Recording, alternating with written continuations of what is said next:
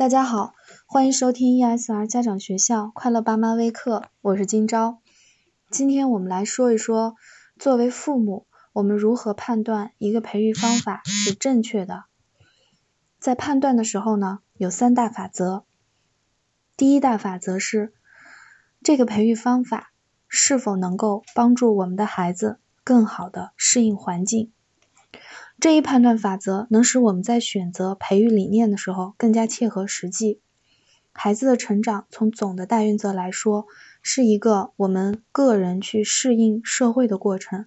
所以在培育中，我们的目标是让孩子具有适应环境的能力，因为我们无法保证孩子永远不面对陌生的环境。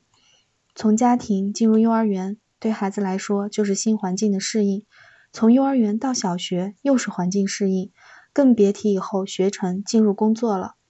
孩子就在不断的适应各种新环境的过程中得到成长，所以从小培养孩子对环境的适应能力是最重要的。现在社会上有很多对于我国现行教育体制的评论，咱们国家的教育多么多么不好，国外的教育多么多么好之类的。我们先不论这些说法是否有失偏颇。作为父母，在我们听到这些说法之后，首先应该想一个实际的问题：我的孩子未来要接受怎样的教育呢？我是要从小学就把他送出国，还是我可以不要工作了，在家自己教育他？或者是我把他……我不知道各位朋友怎么选，反正以上几种我都做不到。孩子从小就出国，这么小离开家庭独立生活，且不说因为能力还没有得到成长而遇到一些困难。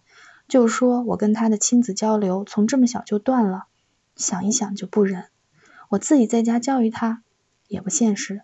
一方面我还有我要做的事情，我的人生中孩子是很重要的一部分，但不等同于全部。我还有我要完成的使命。而且就算我下定决心抛下一切在家教育他，结果就一定好吗？小学那么多门课，我去现学怎么教？就算我再用心，就一定能比经验丰富的老师教的好吗？想一想就觉得头大。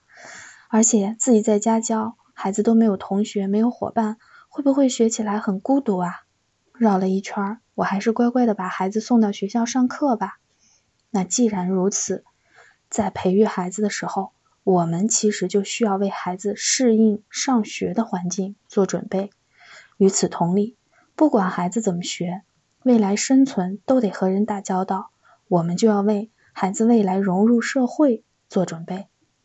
当我们有了这样一个基本的框架之后，我们就建立了判断能力了。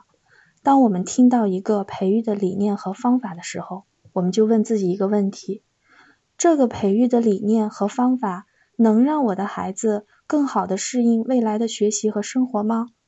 如果可以。我们就可以坚持下去。如果不行，我们就需要斟酌了。所以，面对孩子教育环境中一些可能不尽如人意的地方，我们也有了更加切合实际的态度。我们与其去抱怨老师的教学水平，不如想办法培育孩子的学习能力。我们与其去指摘教育体制的缺陷，不如想办法在生活中对其的不足进行补充。相信。这才是对我们孩子最好的选择。今天就到这里，感谢收听，快乐就是这么简单。